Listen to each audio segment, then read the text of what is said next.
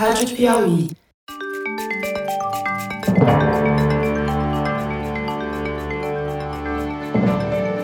Opa! Eu sou José Roberto de Toledo e este é o Luz no Fim da Quarentena, uma coprodução da revista Piauí com a Rádio Novelo.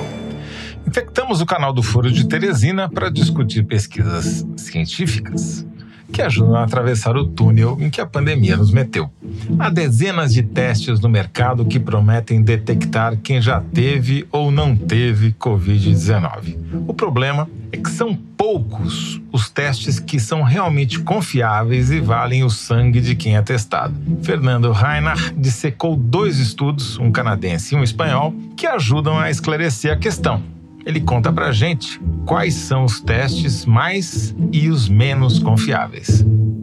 Fernando Reinhardt, hoje a gente vai falar sobre dois estudos publicados, um deles uma revisão né, de estudos, um foi publicado no British Medical Journal, uma pesquisa feita basicamente por pesquisadores da Universidade McGill, do Canadá, entre eles uma brasileira, e o segundo estudo, um estudo feito na Espanha pelo Instituto Carlos III. Os dois tratam do mesmo assunto: os testes sorológicos para identificar anticorpos ao SARS-CoV-2 conclusões que podem, num primeiro momento, parecerem contraditórias, mas que não necessariamente são. Vamos começar falando sobre esse estudo do, da Universidade McGill, que foi publicado no BMG. O que, que ele mostra, Fernando? É sobre é uma avaliação dos estudos, né? uma revisão de vários estudos, não é isso? É, esse estudo é bom lembrar para todo mundo que, grosso modo, existem duas maneiras de saber se você tem ou teve o vírus. Um é o PCR, que é o teste molecular,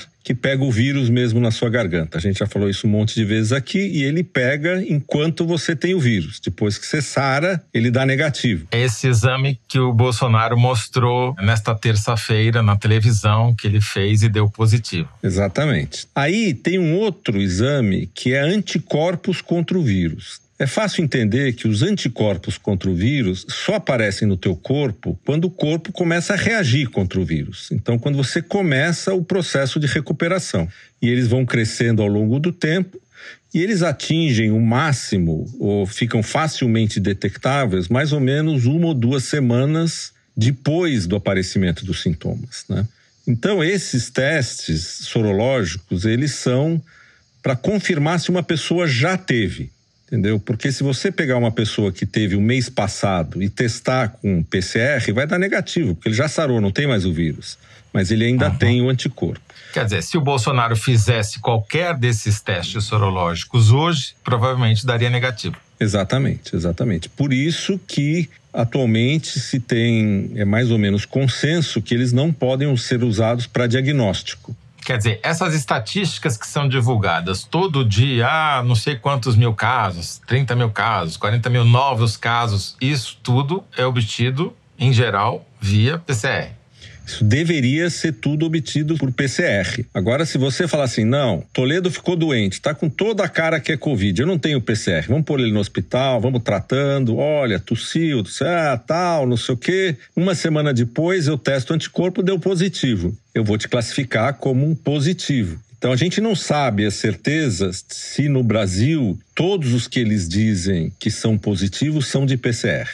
Esse dado não é público. Esse estudo da Universidade McGill, do Canadá, ele revisou dezenas de outros estudos que analisaram esses testes sorológicos que você acabou de explicar. É, como está saindo montes de estudos que usam esses testes sorológicos, eles falaram assim: vamos dar uma olhada tudo que saiu e vamos ver se os resultados são bons ou ruins. Então eles foram lá, acharam nos repositórios todos 5 mil estudos que falavam de teste sorológico. Leram o abstract, que é o resumo no começo, sobraram 275. Aí eles leram o trabalho inteiro para ver se era mesmo sobre a qualidade dos testes e sobraram 40 trabalhos. Então são esses 40 trabalhos que estão inclusos no estudo, que foram analisados e comparados detalhadamente. Né? E só para dizer, são estudos que foram feitos na China, Dinamarca, Itália, Japão, Espanha, Suécia, Reino Unido, Estados Unidos e Alemanha. Exatamente. Então é, é uma É uma revisão sistemática de tudo que tinha saído até essa data, né? Bom, e basicamente tem três jeitos de você medir a presença de anticorpos, né? Um é um método chamado ELISA, que chama Enzyme Link Immunoassay. Você liga, tem um método enzimático que não dá para descrever aqui, que é meio complicado, mas que você detecta a presença de anticorpo. Aí você tem os testes rápidos. Teste rápido é a gotinha na ponta do dedo, é, é isso? É a gotinha que você tira e põe no, numa, num negocinho parecido com um teste desses de gravidez e aparece uma bandinha lá, se é positivo, leva 10 minutos. E depois tem o de quimioluminescência, que é parecido com ELISA, mas é mais sensível ainda. Tá certo? Então esses são os três tipos. ELISA, rápido e quimioluminescência. Exatamente. O que, que acontece quando você usa esses testes em pacientes que não têm o vírus? E como você sabe que ele não tem o vírus? Que já fizeram exame. Por PCR e eles não têm o vírus, tá certo? Então eles ou são soros de pessoas do ano passado ou do ano retrasado, que você, o vírus ainda não tinha saído da China. E aí você quer saber de pessoas que não têm o vírus, quantas vezes o teste erra. Se o cara não tem o vírus e o teste dá positivo, ele errou. Os três testes são muito bons nesse quesito, entendeu? Eles dão muito pouco falso positivo, da ordem de 2%, 3%. Agora, o problema é quando você pega pacientes que deram positivos no PCR, tá certo? Se você pega os pacientes que deram positivos no PCR, se o teste é bom, ele tem que acertar 100%. Aí que acontece? O ELISA, ele acerta 84%. E os testes rápidos acertam 66%. E o teste de quimioluminescência acerta 98%. Então, o único que tem um resultado muito bom é o de quimioluminescência. Vou bancar o advogado do diabo que não entende nada de estatística. Então, o, o teste rápido está dizendo aqui 66% acerta e 34% de erro. Vamos lembrar então que se eu jogasse uma moedinha para dizer eu tenho ou não tenho Covid, eu teria 50% de chance de acertar. Então, 66 é pouco. É muito pouco. Exatamente. O 66 engana. Você fala, pô, ele acerta dois terços das vezes. O problema é que uma moeda acerta metade das vezes. Porque ou você tem ou você não tem. Se eu jogar moeda, eu acerto 50% dos casos. Se eu fizer o exame, eu acerto 66% dos casos. Então é muito ruim. O ELISA, ele acerta 84%. E, e o quimioluminescência acerta 98. Então, o padrão hoje nos laboratórios de análises clínicas, quando você vai num laboratório tal, a grande maioria dos laboratórios estão usando o de quimioluminescência. Então, mas isso é um problema, porque o de quimioluminescência ele é muito bom, mas você precisa tirar sangue da pessoa e o equipamento que você usa para fazer as medidas é muito caro. Então, eles não dá para você fazer isso em enormes quantidades. Então, era muito importante ter um, um teste rápido que funciona. E o que acontece quando você olha a tabela lá dos testes que tem no, no trabalho, você vê que tem de todos os tipos. É, só para deixar claro para o nosso ouvinte que esses números que a gente acabou de falar são médias de vários tipos de teste dessa forma. Então, eles pegaram dezenas de testes rápidos e a média dos testes rápidos é que deu apenas é, 66% com resultado correto, digamos assim, né? Mas lá no meio, quando você olha a distribuição, é catastrófica, né?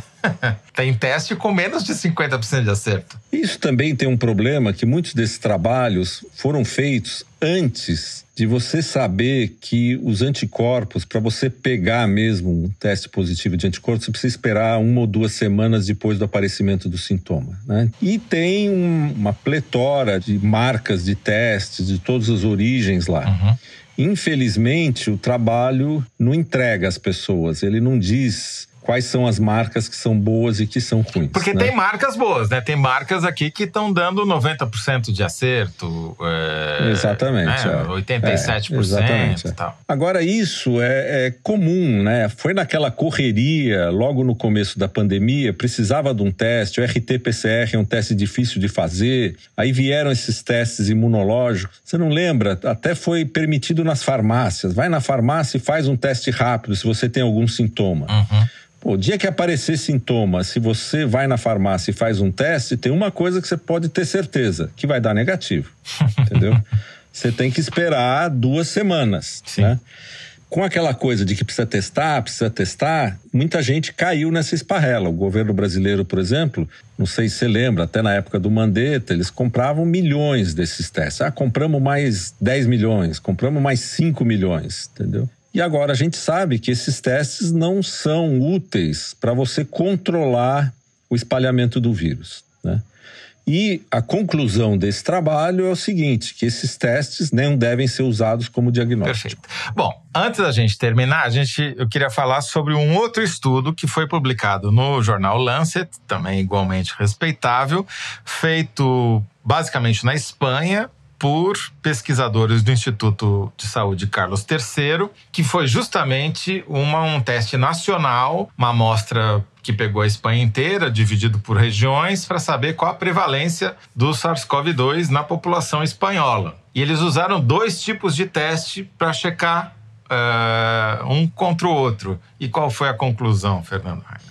Na verdade, a história é um pouco mais complicada. Eu recebi um preprint desse estudo de uma amiga espanhola logo que ele foi feito. Acho que era. É, terminou dia 11 de maio. Então acabou 11 de maio. Eu devo ter recebido no fim de maio. A primeira versão desse estudo que foi divulgada só tinha os testes rápidos. E nessa época já estava essa história se o teste rápido funciona, não funciona, tal. Aí eles provavelmente durante ou depois, ficaram com um pouco de dúvida e repetiram uma boa parte do estudo com o método de quimioluminescência. E nesse trabalho eles publicam os dois juntos, teste rápido e a quimioluminescência. E mostram até as, as prevalências na Espanha, em cada lugar da Espanha, tanto com a quimioluminescência quanto com o teste rápido. Uhum. E eles dizem que o teste rápido que eles usaram é muito bom, porque os resultados dão praticamente iguais. Que é cerca de 5% de prevalência para a Espanha na média espanhola e pouco mais de 10% em Madrid.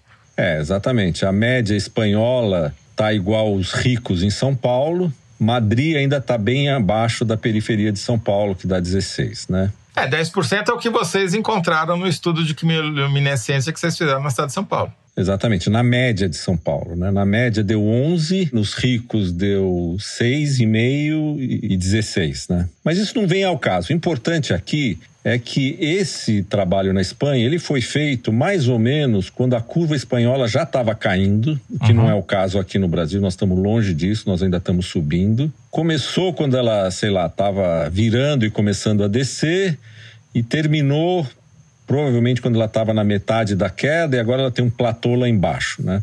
Uhum.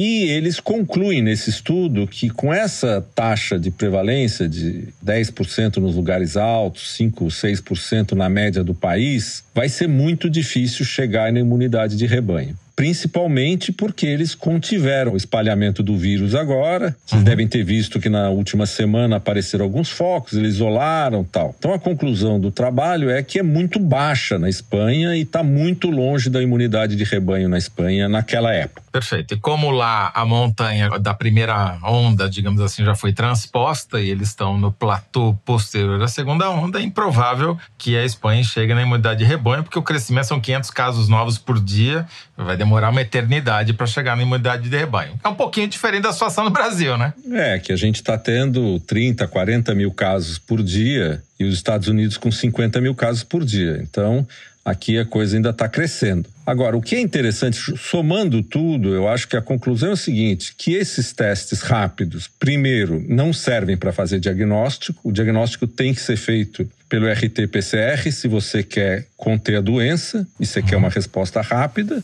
E existe uma diversidade grande desses testes, de qualidade muito diferente. Varia do lixo a um preciso. Varia do lixo a um preciso e, portanto, tem que tomar muito cuidado com o que você compra, né? Isso é normal na época que você começa a desenvolver testes, as pessoas começaram a provar os testes sem ter muitos estudos feitos, né? Então o Brasil aprovou, sei lá, eu acho que eram 10 testes desses rapidamente, baseado no que estava na bula do teste. Agora está começando a separar o joio do trigo, mas enquanto o joio do trigo não estava separado, você tem uma quantidade enorme de publicações que provavelmente estão erradas, entendeu? Perfeito. Agora, na dúvida, melhor uma, um teste de quimiluminescência, mesmo sendo caro, porque ele, ele é mais, muito mais preciso na média do que os testes rápidos. Mas espera um pouco, eles são bons, é, é o que você deve fazer se você quer ser diagnosticado, saber direitinho. Mas se você quiser fazer um estudo, por exemplo, no Brasil inteiro, como foi feito o estudo de Pelotas, uh, é muito difícil fazer assim. É, você tem que tirar o sol. Inviabiliza, inviabiliza financeiramente. financeiramente né? Então, tem os dois lados da moeda. A questão é saber se cada um desses estudos, qual é a qualidade dos testes que foram usados. Não resta muita dúvida de que nos países que fizeram a coisa mais ou menos certa, quer dizer, podem ter, ter demorado para tomar medidas de saúde pública para conter o espalhamento da doença, como foi o caso da Espanha, mas acabaram adotando e conseguiram fazer a curva de novos casos cair abruptamente, talvez para esses de fato não dá para ficar esperando para chegar na imunidade de rebanho, porque vai demorar realmente muito tempo. Agora, os países que fizeram tudo errado, como o Brasil e Estados Unidos, talvez a gente chegue na imunidade de rebanho, não porque a gente queira, ao contrário, mas por absoluta incompetência e matando dezenas de milhares de pessoas. É, exatamente. Eu acho que no caso dos países que fizeram o trabalho direito, a vacina vai chegar antes da imunidade de rebanho. Nos casos dos países que fazem o trabalho não bem feito, a imunidade de rebanho tem uma chance de chegar antes da vacina. Muito bom, Fernando Rainer, muito obrigado. Tchau, Toledo. Abraço, tchau.